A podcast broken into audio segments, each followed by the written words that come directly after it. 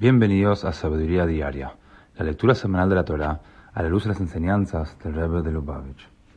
En el domingo de la parashá de Balak, la primera lectura leemos, como Balak, el rey de Moab, escuchó que el pueblo judío había derrotado a los reyes amorreos, Sihon y Og, por la obra de milagros.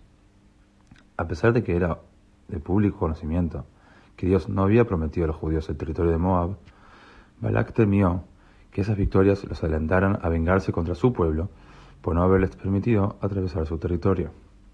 Como dice el versículo, Vayagar Moab meod. Debido a las predicciones de Balak, Moab sintió terror por el pueblo judío.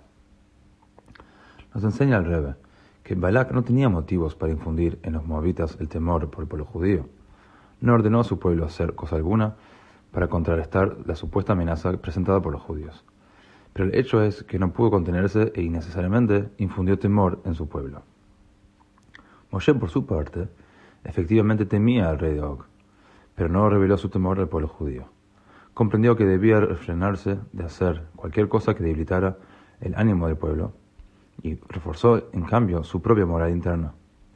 Gracias a su actitud positiva y su firme confianza en Dios, logró preservar la autoimagen del pueblo judío y el orgullo por su misión divina. Moshe sabía que es posible ganar la eficaz intervención de Dios en nuestra vida cuando confiamos en que Él la proveerá.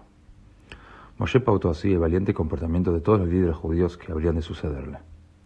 En una u otra medida, todos somos líderes, ya sea en el contexto de nuestro trabajo, nuestra familia o nuestro círculo de amigos. Debemos, por lo tanto, aprender del ejemplo de Moshe y ocuparnos activamente de fomentar en los demás el optimismo y la confianza en la misión divina y no lo opuesto, como hiciera Balak.